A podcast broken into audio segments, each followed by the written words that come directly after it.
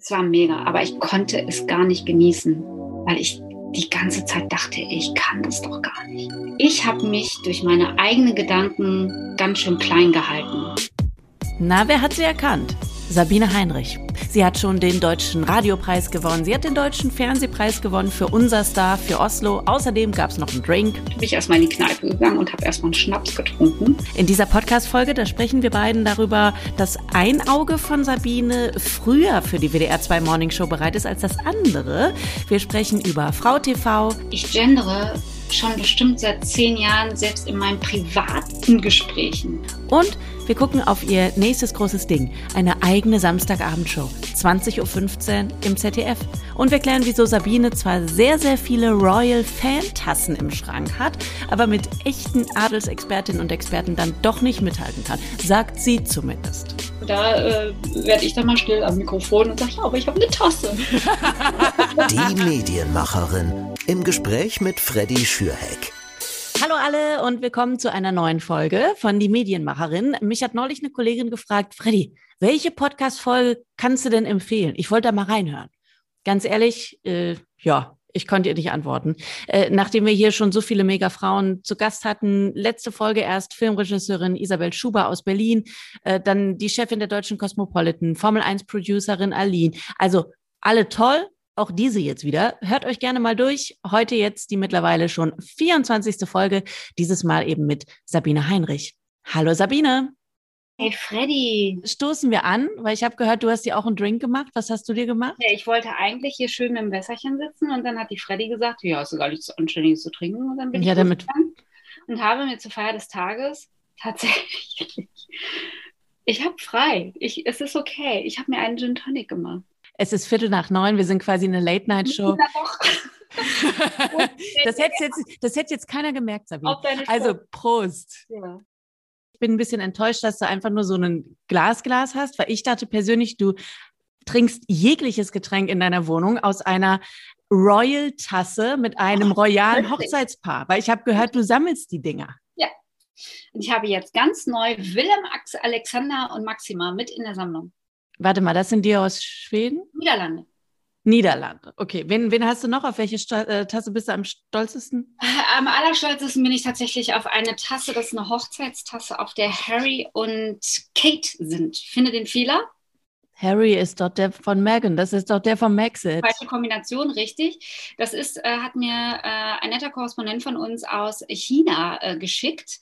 Das war eine, äh, die Chinesen haben sich einfach mit Harry und William vertan und haben zur Hochzeit von Kate und William einfach den Harry mit auf die Tasse gedruckt. ich habe außerdem natürlich äh, Danielle und Victoria aus Schweden. Ich habe. Warte mal, warte, jetzt musst du kurz, ich bin nicht ganz so firm in den Royals. Das ist die mit dem Fitnesstrainer, ne? Ja, Dan ja, okay. Daniel ist, äh, sehr sympathische Kombination. Sehr sympathisches Königspaar. Äh, äh, oder Prinzenpaar noch, also Kronprinzessin, das dauert ja noch ein bisschen. Mhm. Ja, dann habe ich natürlich Charles und Diana, die offizielle Hochzeitstasse. Äh, ich habe dann auch die offizielle Hochzeitstasse von Kate und William. Ähm, ich habe den äh, offiziellen Hochzeitsteller, Teller allerdings, warte mal kurz, der ist sogar hinter mir.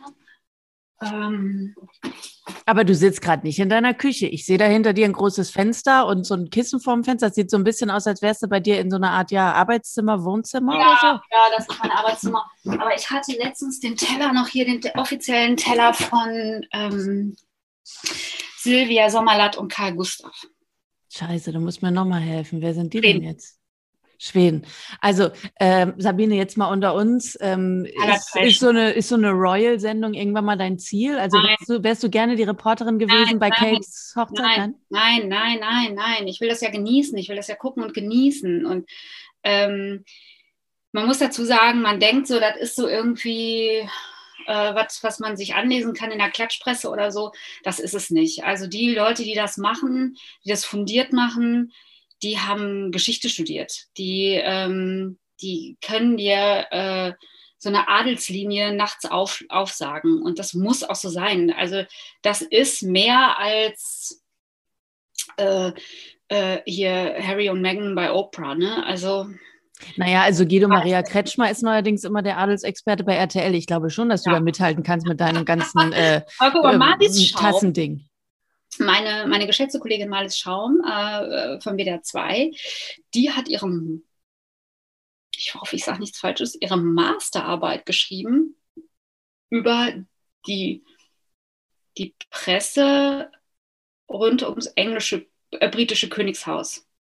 Äh, die, die hat einen ganz anderen Background. Also die kann dir alles sagen. Und ist die auch wirklich dann jetzt eure Royal-Expertin dann? Ja, also als jetzt letztens äh, das mit äh, äh, Harry und Meghan da bei Oprah war, hat die das für uns echt mal 1a eingeordnet und dann holt die Seitenvergleiche raus, so die sagen das und da war das und da äh, werde ich dann mal still am Mikrofon und sage, ja, aber ich habe eine Tasse. das maße ich mir überhaupt nicht an. Ja gut, und so kannst du es eben dann einfach nur von außen genießen. Sabine, ich freue mich, dass du zu, zu Gast bist hier in der Folge. Wir fangen natürlich immer in der, äh, jeder Podcast-Folge auch mit dem Anfang wirklich an von äh, der journalistischen Karriere der jeweiligen Medienmacherin. Deine Karriere hat begonnen in Kamenheeren. Ich hoffe, ich habe es jetzt richtig ausgesprochen. Kannst du bitte noch ein bisschen entrückter. Also, Carmen Heeren. Ich, hab, ich musste es googeln. Wie viele Leute wohnen denn da überhaupt? Ja, also sagen wir so, ich habe mehr Twitter-Follower. Die, das ist ein kleines Dorf äh, und wir haben auch ähm, keine, keine eigene Zeitung, sondern ich bin, habe tatsächlich das begonnen mit der Zeitung, also richtig basic, basic, basic, wofür ich auch echt dankbar bin. Und es gibt immer noch Zitate, die RedakteurInnen mir dort äh, mitgegeben haben, die ich bis heute verwende beim Texten, wo ich dann. Zum Beispiel? Ich schreibe nicht im Passiv. Hm. Ja, ja, das habe ich auch bei der Zeitung gelernt. Und in jeder Schlagzeile ein Verb. Ist ganz wichtig. So, solche Sachen, ne? Und das sind so, das sind so wirklich Basic-Sachen, die bis heute geblieben sind. So, und dein allererster Zeitungsartikel, habe ich gehört, war über eine Spielplatzeröffnung. Ähm, wie kam es überhaupt erstmal dazu, dass du bei der Zeitung gelandet bist? Mein damaliger Freund Arne äh, äh, jobbte äh, am Wochenende also beim Ahlener Tageblatt. Das war so der erste Freund, den ich hatte. Und der hatte dann manchmal eben am Wochenende keine Zeit für mich ähm, weil er eine Schwimmbad, äh, Filmnacht im Schwimmbad machen musste oder so. Und dann habe ich gedacht, ach, das kann ich aber auch. Ich war 15, ich war eine extrem schlechte Schülerin. Ähm, und bin dann also da zum Stadtspiegel, was noch nicht mal eine Tageszeitung war, sondern ein, ein Anzeigenblatt, so was, was man da mittwochs eingeworfen bekommt. Ne? Und dann hat der Redakteur, er ist Rolf Stengel, weiß das immer noch, der saß da äh, in seinem Dachkämmerlein und fragte, hast du das denn jemals gemacht? Und ich, nö, das kann ich ja lernen. Dann bin ich nach Hause und dann riefen die an und gaben mir den ersten Auftrag. Ich bin dann zu meinem Opa und habe mir eine, einen Fotoapparat geliehen, den ich auch gar nicht bedienen konnte. Dann bin ich zu dieser Spielplatzeröffnung und habe den Fotografen von der Tageszeitung habe ich, ich so, du kannst Fotos machen, kannst du damit mal ein Foto für mich machen? Und dann war das eine Bildunterschrift. Und so bin ich Schritt für Schritt weiter. Und dann bin ich dann irgendwann zur Tageszeitung, zum Hellweger Anzeiger, habe äh, Handballberichte geschrieben, weil ich überhaupt keine Ahnung von Handball hatte, bin ich dann irgendwann ins Lokale gewechselt. Jetzt muss man also äh, feststellen, gerade an dieser Stelle, den ersten Artikel, den du geschrieben hast, hast du gar nicht wirklich komplett selber gemacht, sondern du hast ihn dir erschlichen, nee, weil ein anderer Fotograf das Foto für dich gemacht hat. Nur das Foto habe ich nicht gemacht. Und der Roman Schellack, äh, ein, ein, ein ganz bekannter Fotograf im Kreis Unna. Mit dem habe ich dann später auch zusammengearbeitet. Und ähm, tatsächlich konnte der sich da auch immer dran erinnern. Aber ähm, weißt du, ich war ja 15 und was willst du so einer 15-Jährigen denn sagen, wenn sie sagt, hier kannst du mal ein Foto? ich weiß überhaupt nicht, wie das Ding funktioniert. Ja, manche wären vielleicht eiskalt gewesen, hätten gesagt, na gut, dann kriege ich aber drei Mark ab von den 15 Mark, Auf die du jetzt fürs Fall. Foto bekommst. Also, und ähm, der Roman, mit dem habe ich danach echt noch viel gemacht. Das sind so Menschen, ähm, die sind Teil des Weges und die vergesse ich nicht. Du, äh, jetzt hast du gerade schon selbst auch angesprochen, du warst keine gute Schülerin. Das habe ich auch neulich in der WDR-Show mit Basti Bielendorfer gesehen. Da war deine alte Mathelehrerin zu Gast, die erzählt dann, nee, also mit der Sabine, also das, äh, ja, also zumindest in Mathe war nichts. Nee, Mathe war nichts. Ähm, aber hattest du trotzdem einen Plan B, wenn das mit den Medien nichts geworden wäre? Also Medien war gar nicht mein Plan A. Also, Sondern? Ähm, ähm, ich glaube, mein Plan A war irgendwie erstmal durchhalten und ähm, meine Mathelehrerin, die Frau Wohland, die Ingrid, mit der ich heute noch äh, sehr verbunden bin, die sich auch heute echt noch um mich kümmert und ganz süß. Ähm, Was heißt denn, dass sie sich um dich kümmert? Das heißt, wenn du zu Gast bist, äh, zu Hause in, warte, ich muss noch mal gucken, Carmen Heeren, dann darfst du einmal zum Kaffee vorbeikommen? Oder? Ja, das, also das, das, das ging auf jeden Fall. Ähm, ich bekomme äh, ein, zwei Mal im Jahr so Care-Pakete. Ach süß. Vom, ähm, Paket ja Marmelade, wo sie weiß, das mag ich sehr gerne. Hin und wieder schreibt sie mir, geht es dir denn wirklich auch gut und passt du auf dich auf? Und ähm, was ich an der sehr schätze und deswegen, wir würden, wenn es diese Frau nicht gäbe, gar nicht jetzt miteinander sprechen. Was ich an der schätze, ich war wirklich sehr schlecht in der Schule. Und ich habe Phasen gehabt, in denen ich da gar nicht mehr, also in denen ich selbst an mich nicht mehr geglaubt habe. Und die hat aber immer an mich geglaubt. Die hat gesagt, wir müssen den Fokus mal wechseln auf die Dinge, die du kannst und nicht auf die Dinge, die du nicht kannst. Also Mathe ist es nicht. Wir müssen jetzt wirklich uns konzentrieren auf Sachen, die du kannst und vor allen Dingen, die du gerne machst. Und das war tatsächlich Sprache, das war Erzählen. Und ähm, so albern und klischeehaft das klingt, ich habe mit 15 schon den Spiegel gelesen und den Stern gelesen und äh, die Tageszeitung gelesen.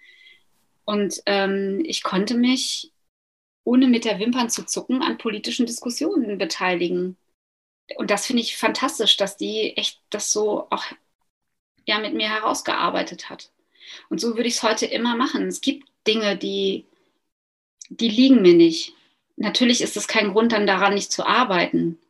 Ja, wie du gesagt hast, also ich kann keine Berichterstattung über die Royals machen ich kann auch. Das, hab, das hast du gesagt, Sabine. Ja. Ich, hab, ich, ich glaube an dich, dass du dich da reinarbeiten könntest. Kann, du sagst, du könntest. Ich könnte auch, ich könnte, bestimmte Dinge kann ich einfach nicht. Mhm. Und das ist irgendwie, was, was soll ich mich denn dann daran verheben? Mhm. Was wäre denn dann dein Plan A gewesen, wenn du gerade gesagt hast, Medien ist dein Plan B gewesen? Als Medien zu schreiben hat mir Spaß gemacht, aber ich komme aus, aus einer Familie, aus einer Handwerkerfamilie, aus einer Arbeiterfamilie also die haben das auch erstmal gar nicht ernst genommen. Ich glaube, mein Vater und meine Mutter, die hatten, also ich hatte, das, das wäre es irgendwie nicht gewesen. Ich, ich wollte Hebamme werden ganz lange. Und dann bin ich irgendwie weiter zur Schule gegangen und dann verfestigte sich das. Und dann ging ich aber schon zur Antenne Unna und dann muss man ja irgendwie die Zeit überbrücken bis zum Studienbeginn. Ich habe auch erstmal nur Fachabitur gemacht ähm, und bin dann aber gar nicht zur Uni gegangen. Ich bin dann bei Antenne Una habe ich weitergemacht und da hieß es auch immer ein Volontariat, also eine Ausbildung. Das machen Leute, die studiert haben.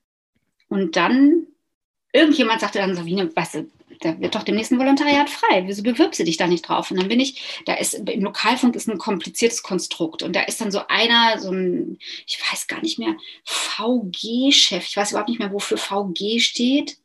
Das war so ein alter Mann und da bin ich hin und der hat erstmal gesagt, so, nee, hm, du kannst hier kein, Sie können hier kein Volontariat machen. Erstmal, auch moderieren geht nicht. Es ist ganz schwierig mit Frauenstimmen im Radio. Nee, das, das geht einfach nicht. Also Sie können da jetzt, äh, machen Sie mal das weiter, was Sie machen und dann so. Ich bin so froh, ich bin so heilfroh, dass ich den gar nicht ernst genommen habe. Sondern, was hast du dann gemacht? Wie hast du reagiert? Gar nicht. Es hat gar nichts mit mir gemacht. Ich habe mich nicht mhm. mal empört. Ich bin da raus und habe einfach weiter mein Ding gemacht. Und kurze Zeit drauf hat der Chefredakteur, ähm, der hat mich äh, irgendwann einfach in sein Büro geholt und hat gesagt, ich würde dir gerne das Volontariat geben. Und äh, das habe ich dankend angenommen. Interessanterweise habe ich kurz vorher, und das ist jetzt so das Lustige, ein Praktikum bei 1 Live gemacht. Mein Volontariat begann am 1. Januar und ich war im Dezember nochmal bei 1 Live und habe so Beiträge gemacht. Und äh, die fanden das irgendwie ganz cool. Ich habe mich auch ganz verrückt da beworben. Da gab es noch die Sendung Der Rucksack, den fand ich lustig und habe als Bewerbung einen Rucksack geschickt. Und äh, dann habe ich diese, dieses Praktikum gemacht und am Ende haben die gesagt, möchtest du nicht weiter hier Beiträge machen? Dann habe ich gesagt, nee, ich mache jetzt ein Volo Lokalfunk und bin dann weg. Also Volo hast du dann erstmal durchgezogen, aber du hast weiter an 1 Live gedacht, 1 Live hat weiterhin an dich gedacht. Wie war das, als irgendwann dann eben die Einladung zum Casting als 1 Live Moderatorin kam? Ja, Freddy, und dann ging es los. Da habe ich mir erstmal Klamotten geliehen und dann bin ich dahin. Klamotten geliehen bedeutet, du hattest das Gefühl, deine eigene Garderobe ist nicht cool genug für ja. ein Live. Was hattest, was hattest du dann an? Was hast du dir ausgeliehen? Nietengürtel, Schlaghose, nein, bauchfreies Top? Ich habe äh, ein, ein, ein rotes T-Shirt angehabt mit so einem Scherenschnitt von so einem, von, von so einem Revolvermädchen, so einem Cowboy-Mädchen. Mhm. Ähm, das war so weiß und eine Jeanshose und ich habe mir noch mal von einer Freundin äh, Turnschuhe geliehen. Und dann bin ich dahin, habe das gemacht, aber auch so mit dem Gedanken, ey, es ist schon geil, dass ich nur hinfahren darf. Und ich war danach so erschöpft. Ich weiß noch, ich bin dann zurück ins Ruhrgebiet gefahren. Und dann habe ich Freunde getroffen äh, in Dortmund und die haben mich abgeholt vom Bahnhof und ich war so fertig, dass ich mich lang aufs Gesicht gelegt habe. Ich bin einfach lang hingefallen. Das werde ich einfach, ich bin einfach im Gehen hingefallen, weil ich so erschöpft war. Und dann habe ich auch erstmal lange nichts von denen gehört und dann kam irgendwann der Brief, dass es dann losgeht. Und dann musste ich natürlich auch meine Festanstellung kündigen und ich musste mein Zuhause verlassen und das ist jetzt im Juni, sind das 20 Jahre her. Ja, das habe ich gesehen, dass du 2001 angefangen hast. Du hast jetzt quasi 20-jähriges WDR-Jubiläum. Ähm, als du dann die, wirklich die Zusage bekommen hast, weißt du noch, was dir da durch den Kopf gegangen ist? War es erstmal dieses, ach du Scheiße, jetzt muss ich meine Festanstellung kündigen oder ach du Scheiße, jetzt muss ich mir noch mehr Klamotten von meinen Freundinnen und Freunden leihen, bevor ich zur Arbeit gehe? Nein, ich habe mich erstmal einfach nur, ähm, ich wohnte ähm, in einer Hansastraße in so einer Erdgeschosswohnung und ich holte den Brief aus dem Postkasten und weil ich den Schlüssel irgendwie verloren habe, habe ich ähm, immer so einen Kochlöffel gehabt mit doppelseitigem Klebeband und dann musste ich den rausfischen. Geil. Der lag, lag, immer an der Seite und dann habe ich damit meine Post rausgefischt und es kam ähm, der Nachbar, der ist Dachdecker gewesen, kam gerade ums Eck und dem bin ich quasi auf den Arm gesprungen das war erstmal wirklich eine riesen Freude, weil ich auch nicht mehr damit gerechnet habe. Das hat auch ehrlich gesagt unfassbar lange gedauert. Es hat ein paar Monate gedauert, bis die sich gemeldet haben. Und den Brief von Jochen Rausch, den habe ich immer noch. Und ähm, ja, und dann ging es da im Juni los und äh, es war immer so, dass ich dachte, ähm, das wird nicht lange anhalten, mhm. weil die werden irgendwann feststellen, die kann ja doch nichts. Ja, das ist ja dieses, äh, das ist ja das Betrügersyndrom, wo wir auch schon hier in der Folge, also im Podcast viel drüber gesprochen haben, in fast jeder Folge, weil es ganz, ganz vielen von uns so geht. Und ich weiß noch tatsächlich, als ich meine Zusage bekommen habe bei 1 Live, da war ich gerade in der Bibliothek im germanistischen Seminar in Heidelberg. Ich war kurz vor einer sehr wichtigen Prüfung und ich stand irgendwie mitten im Mediavistik-Bereich, also so Mittelhochdeutsch, Althochdeutsch, so eine Scheiße. Und dann klingelte mein Handy und ich war in der Bib und ich wusste, eigentlich darfst du nicht rangehen, aber ich habe gesehen, es ist aus Köln und dachte, ah, oh, oh Gott rangegangen. Dann hatte ich äh, damals Uli Krapp am Telefon. Ich habe sowas von geheult. Und danach dann tatsächlich aber auch, das ging dann alles ganz, ganz schnell, hatte ich die wirklich die ersten Monate, wenn nicht vielleicht sogar die ersten anderthalb Jahre, immer wieder das Gefühl, was ist, wenn die dir jetzt einmal richtig zuhören und merken, n -n, das ist ja gar nichts für uns. Ging es dir so auch? Das geht mir heute noch so. Das glaubt mir nur keiner. Aber Ach, Sabine, also nach 20 Jahren. Also sagen wir so, es ist weniger geworden. Aber ich mache ja auch noch ganz schön viele andere Jobs. Und auch das ist eine Form der Absicherung, ne? Ja, aber das ist doch krass, dass es eben so vielen so geht. Und ich hatte neulich auch, oh Gott, ich habe es jetzt schon wieder vergessen, ich weiß nicht mehr, wie viel es waren. Ich glaube, 70 Prozent von allen berufstätigen Frauen haben ab und an dieses ähm, äh, Betrügersyndrom, was ja total krass ist. Aber gleichzeitig glaube ich tatsächlich, dass es auch was ist, was dich antreibt. Du, ja, ich habe mal. Ich muss auch ehrlich sagen, so ganz klar lief es ja auch nicht. Ne? Also das ist ja nicht so, ähm, dass diese, diese 20 Jahre jetzt beim WDR äh, auf dem roten Teppich stattgefunden haben. Ich habe äh, beim äh, bei Insta darauf hingewiesen, dass ich mit dir Podcast mache, habe direkt ein paar Fragen reinbekommen. Die erste können wir direkt schon mal abhandeln. Theresa aus Düsseldorf hat gefragt, Sabine, denkst du denn noch oft an 1 Live und die schöne Zeit? Ja, ich höre ja viel 1 Live. Ich muss tatsächlich immer noch, also es sind jetzt, wie lange bin ich jetzt weg? Fünfeinhalb Jahre? Fünfeinhalb Jahre schon. Fünf Jahre, ja. Ich muss manchmal morgens aufpassen, dass ich nicht äh, das Mikrofon aufmache im WDR 2 Morgenmagazin und sage, hallo, hier ist 1 Live. Ich meine, es rutscht mir echt verrückterweise immer noch raus. Das ist ein großes Hallo unter den WDR 2-Hörern, die freuen sich da immer. Und natürlich ähm, bin ich meinen Kolleginnen und Kollegen ja immer noch verbunden. Also ich freue mich immer, wenn ich dich sehe oder ähm, ich texte auch morgens während der Sendung viel mit Andreas Bursche. Wir tauschen uns aus. Ähm, ja, ich meine, ich sehe Thorsten, ich sehe Thomas Bug und das war eine tolle, tolle, prägende Zeit. Und ich bin auch dankbar, dass ich ähm, die auch so gut zu Ende bringen konnte. Ja, gut zu Ende bringen ist natürlich jetzt auch ein bisschen untertrieben, aber äh, also äh, Deutscher Radiopreis und so weiter, ich habe es ja schon angesprochen. Lass uns mal einmal kurz äh, nochmal einen Schritt zurückgehen in die Vergangenheit, ins Jahr 2010, weil da müssen wir einfach drüber sprechen, weil ich weiß nicht, ob du es weißt, aber ich bin ja einer der größten Eurovision Song Contest Fans der Welt. Ich war mit meiner Schwester auch schon beim ESC in, in Stockholm, wir waren in Düsseldorf natürlich auch damals mit dabei, wir waren in Wien mit dabei, wir wollten eigentlich nach Israel vor ein paar Jahren. Also wir sind immer so mit am Start, meine Schwester und ich. Äh, deswegen, Sabine, du warst jahrelang das Gesicht vom Eurovision Song Contest. Du musstet mir ein bisschen erzählen. 2010, du hast moderiert unser Star für Oslo, wo damals dann die Lena hervorgegangen ist. Ähm, warst du damals auch schon ein großer ESC-Fan oder bist du da eher so zufällig reingeraten? Du guckst so, als wärst du jetzt noch nicht mal ein großer ESC-Fan. Doch, doch, doch, doch. Ähm, aber interessanterweise ähm, war das eher so ein Versehen. Ne? Also ich hatte, ähm, ich hatte bis zu diesem Zeitpunkt einmal kurz Fernsehen gemacht ähm, mit Thorsten Schorn, irgendwann mal im, Ferien, im Sommer für den WDR, Schorn und Heinrich, wir hatten einen Riesenspaß, aber war jetzt auch kein Riesenerfolg. Und dann kriegte ich einen Anruf nachmittags von unserem Chef. Und ich dachte, das ist scheiße. Habe ich irgendwas gemacht? Der ruft nicht an. Also ja, äh, so, da ist jetzt, äh, ich weiß jetzt auch nicht so richtig was, aber da ist jetzt also Stefan Raab und ähm, da, die wollen da was mit dem ESC. Also er war auch ehrlich gesagt nicht so ganz klar in dem, was er da gesagt hat. und äh, das soll jetzt bei ProSieben laufen, zusammen mit der ARD und du sollst das da moderieren. Und ich ja im Radio. Nee, nee, nee, Fernsehen. Wir brauchen jetzt, äh, hast du irgendwelche Filmaufnahmen von dir? Und ich, nein. Ja, ja, morgen ist hier ein Gespräch, da musst du kommen und ähm, ja, danke.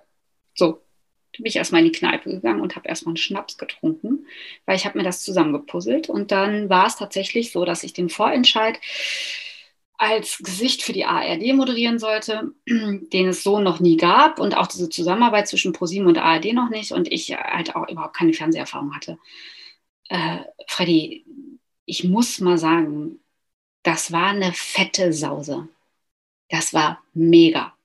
Oh, aber, das glaube ich. Es war mega, aber ich konnte es gar nicht genießen, weil ich die ganze Zeit dachte, ich kann das doch gar nicht.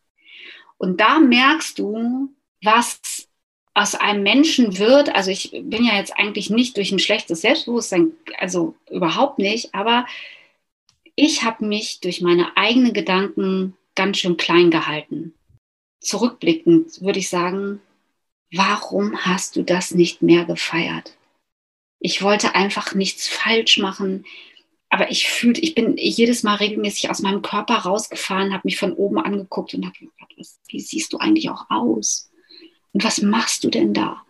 Und ähm, dann haben wir den Echo moderiert. Ich ja, stimmt, das war ja im gleichen Jahr. Ja, ich habe ich hab ehrlich gesagt dienstagsabends um 20.15 Uhr in der ARD moderiert, donnerstags 20.15 Uhr in Echo moderiert in der ARD und freitags 20.15 Uhr auf ProSieben moderiert und bin am Samstag zum 60. Geburtstag meines Vaters und habe am Tisch geheult, weil ich so fertig war. Hm. Hatte ein Kleid an, das war teurer als mein Auto. Und das war alles in der in meiner Denke damals so, ich war so lost, weil die Erfahrung fehlte, weil die Kondition dafür fehlte. Und da sind wir wieder bei dem Punkt, ich nicht wusste, wer will ich da, wer bin ich da eigentlich? Mhm.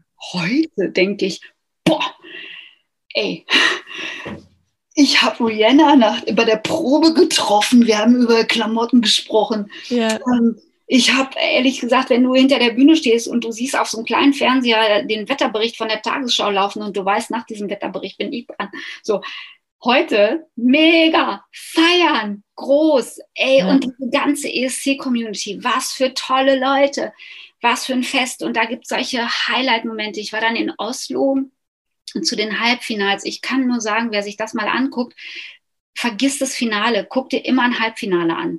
Es ist das ist das Schönste, Die Stimmung ist da wirklich fantastisch. Also das kann ich ja nun auch sagen. Und wie schnell man connected mit anderen Leuten. Das klingt immer so klischeemäßig, aber ich hatte Briten im Arm, ich hatte Finnen in, im Arm. So, wir haben Fotos zusammen gemacht, haben uns irgendwie auf irgendeiner körpersprachenmäßigen Ebene miteinander unterhalten.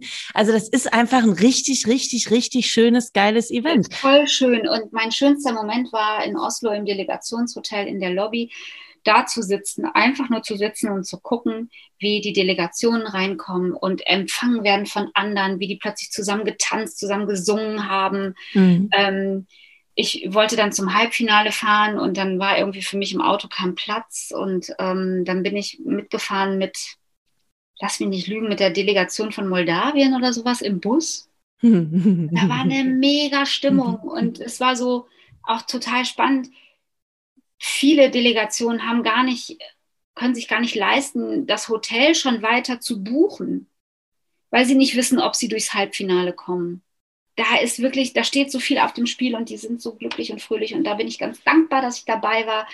Ich habe sie jetzt auch dieses Jahr geguckt und ähm, ich war auch mal Teil der, ES, der nationalen ESC-Jury.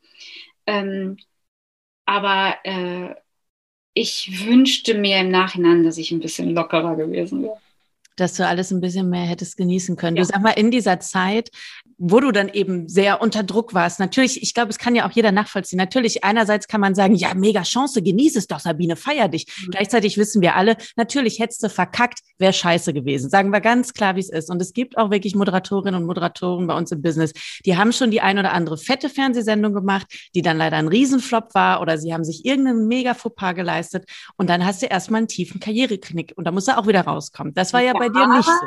Dass ich das gemacht habe, dafür bin ich dankbar, denn ich habe natürlich, äh, auch, auch wenn ich äh, absurde Erinnerungen noch habe, wie ich mich zum Beispiel hinter der Bühne vor dem Management von Robbie Will, wie ich mich umziehen musste. Man macht ja in so einem Echo ein Press Change. völlig, völlig absurd. Und ich musste mich ja umziehen und ich hatte aber auch nicht so viel Zeit. Und dann war da das Management von Robbie Williams, weil die wollten da irgendwie stehen. Und dann habe ich denen klar gemacht, ich muss mich aber hier umziehen. Das ist denen doch egal. Und dann habe ich gedacht, ja, dann ist mir auch scheißegal. Dann habe ich mir mein Kleid ausgezogen und unter dem Kleid natürlich so, ein, so eine fleischfarbene Bauchwegbuchse Klar. und so voll, voll, voll unästhetisch. Und da haben die Briten dann gemerkt, oh, oh, oh. Und dann haben sie sich umgedreht und verdünnisiert. Aber diese Erfahrung, die ich da gemacht habe, die ist auf dem Konto. Ne? Die ist da. Und die kann mir keiner nehmen. Und ich habe danach ja viel Fernsehen gemacht. Ich mache viel Fernsehen und ich mache viel Show. Und ich weiß, weißt du, äh, in so einer Live-Sendung, da kann einiges passieren. Da muss man nicht durchdrehen. Das muss man einfach irgendwie managen und hinkriegen. Und davon stirbt auch keiner. Ich äh, habe ja jetzt dieses Jahr ähm, auch noch mal was Größeres vor ich feiere das jetzt schon total. Ich freue mich ja. dolle drauf, ehrlich, ehrlich. Nimm das alles mit. Sabine, der, über, über was noch kommt dieses Jahr, die einen oder anderen werden es ja auch schon längst wissen, sprechen wir gleich. Lass uns noch ganz kurz in der Zeit der, ich sag mal, weiß ich nicht, 2015, 2016 ungefähr bleiben. Ähm, 2016 kam dann dein Wechsel zu WDR 2, eben auch nach der Schwangerschaft. Da bist du dann zu WDR 2 gegangen, hast da die Frühsendung übernommen. Du hast neulich mal in einer Fernsehshow den schönen Satz von deinem Papa zitiert vom Jammern wird's nicht später. Erklär nochmal, was das bedeutet und was das eben mit deiner Frühdienstgeschichte zu tun hat. Ja, also du machst ja auch Frühsendungen. Ähm, das ist ja immer, da macht man das Radio an und diese Menschen im Radio, die sind ja einfach schon sehr wach ne? und sehr versammelt. Und was sind die eigentlich morgens so gut drauf? Und ich habe noch nicht mal den ersten Kaffee. Ich kann nur sagen, wir werden ja auch irgendwann wach, nur ein bisschen früher. Und ähm, wann stehst du auf? Um wie viel Uhr? Bei mir ist 3.15 Uhr. Bei mir ist Viertel vor drei. Okay, okay. Und, äh, ich fahre immer mit dem Fahrrad zur Arbeit. Und ich muss schon zugeben, dass die ersten fünf Minuten des Tages sind bei mir auch also eine Herausforderung. Ne? Da bin ich auch schon so ein bisschen mumpfelig. Interessanterweise ist mir das aufgefallen, habe ich immer noch ein Auge sehr lange zu. Und irgendwann geht das auch auf. So.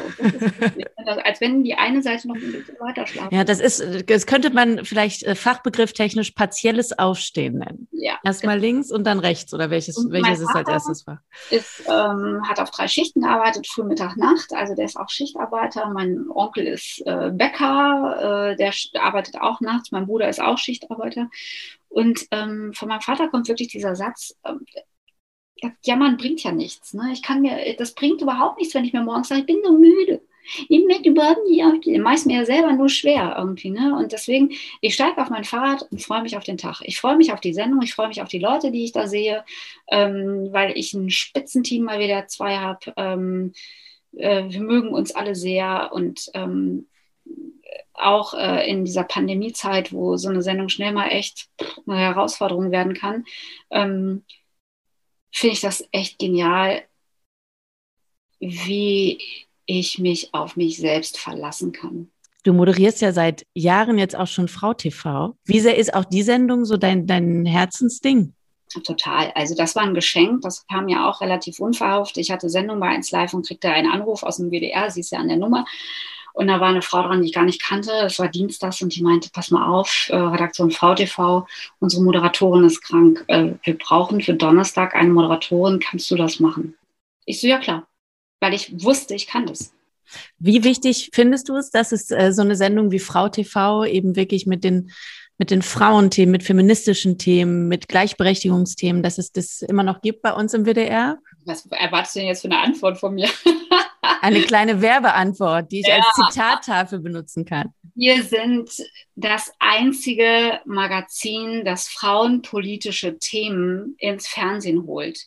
Und zwar in der Dichte und in der Vehemenz. Wir lassen bei vielen Themen einfach nicht locker. Und wir beleuchten sie aus allen Seiten. Und zwar ähm, rational, emotional. Wir gucken uns das alles an. Und wenn wir das Gefühl haben, es ist noch nicht auserzählt, es passiert noch nichts weiter, wir haben so Dauerthemen, da lassen wir auch nicht locker. Da machen wir weiter. Und ähm, Paragraph 219a, Altersvorsorge. Altersarmut ist weiblich. Und wir gucken uns das von allen Seiten an. Verflixt noch eins mit diesem Ehegattensplitting. Mhm was ist mit dem Familienbegriff? Warum ist der immer noch so klassisch besetzt? Warum ist Familie in vielen Köpfen immer noch Vater, Mutter, Kind? Es gibt nicht die Familie. Es gibt verschiedene Familienmodelle. Und warum tut sich Politik so schwer, die Rahmenbedingungen anzupassen? Und wir zeigen immer wieder das auf. Und ähm, wenn wir jetzt das Gender-Thema, also das, das äh, Thema nehmen, äh, Sprache gendern. Ich gendere schon bestimmt seit zehn Jahren, selbst in meinen privaten Gesprächen. Das merkt nur keiner. Ich sag's einfach. Entweder mache ich den Gottesschlag, äh, da fällt es schon mal mehr auf, das äh, kann ich verstehen, aber da hänge ich nicht dran.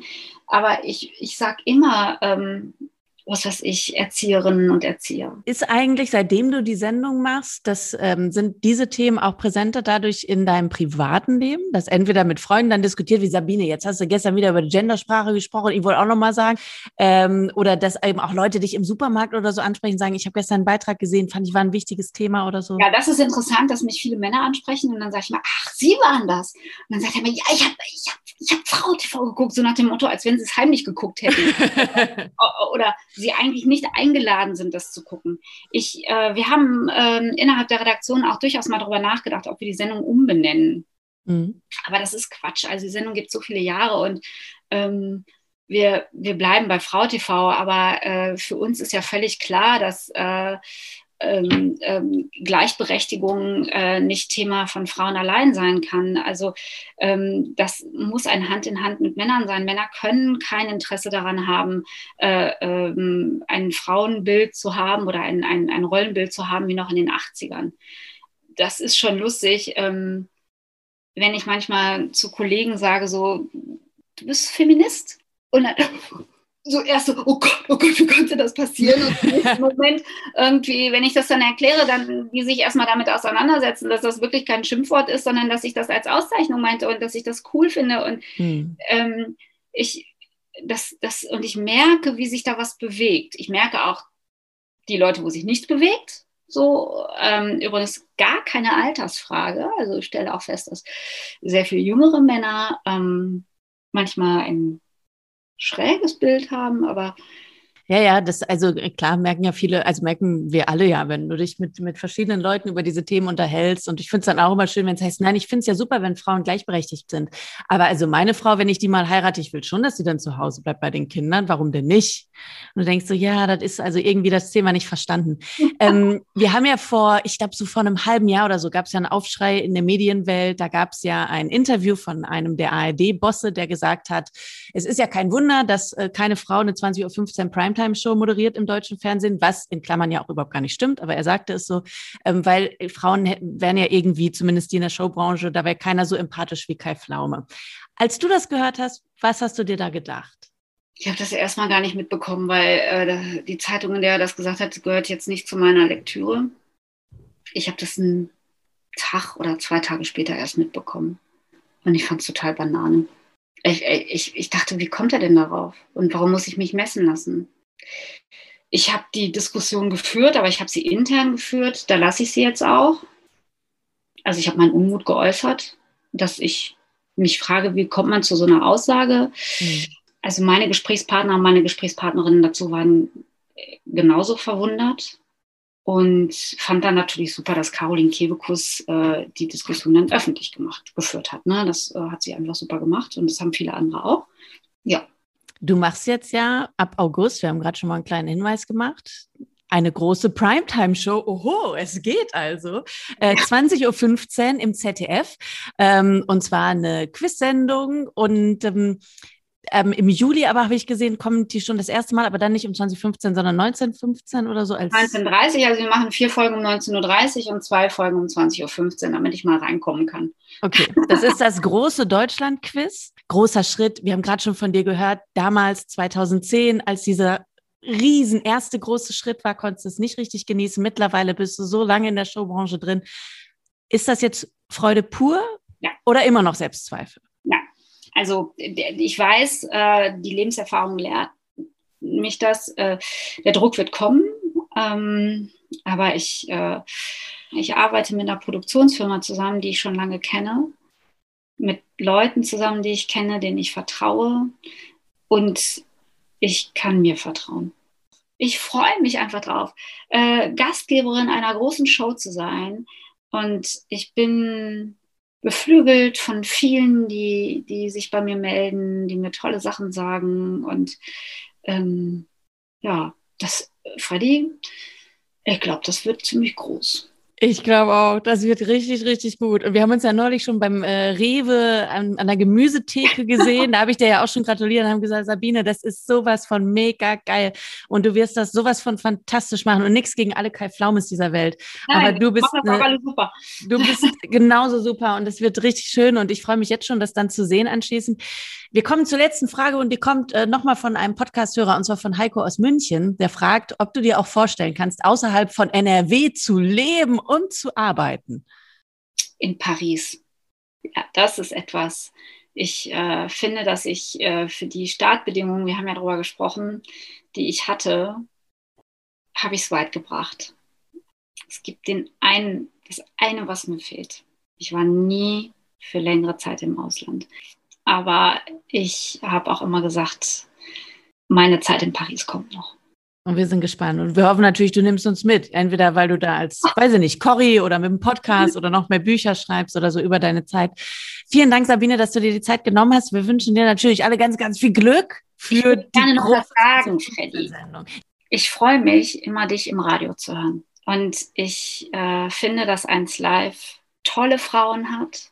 Ich finde so schön, dass du bei dir bist. Und das höre ich richtig. Und das ist das Allerwichtigste. Für alle Medienmacherinnen, bleibt bei euch. Setzt euren Menschenverstand ein, setzt euer Herz ein und lasst euch nicht kirre machen. Das war die 24. Folge von Die Medienmacherin. Ich freue mich, wenn ihr eine Bewertung da lasst und den Podcast abonniert. Falls ihr Wünsche habt, wen ihr hier gerne mal zu Gast hättet, dann schreibt mir gerne über Twitter, Facebook oder Instagram. Vielleicht gibt es ja auch bald mal eine Folge mit einer Adelsexpertin. Also mit einer richtigen Adelsexpertin. Nicht mit so einer, die einfach nur alle Tassen im Schrank hat.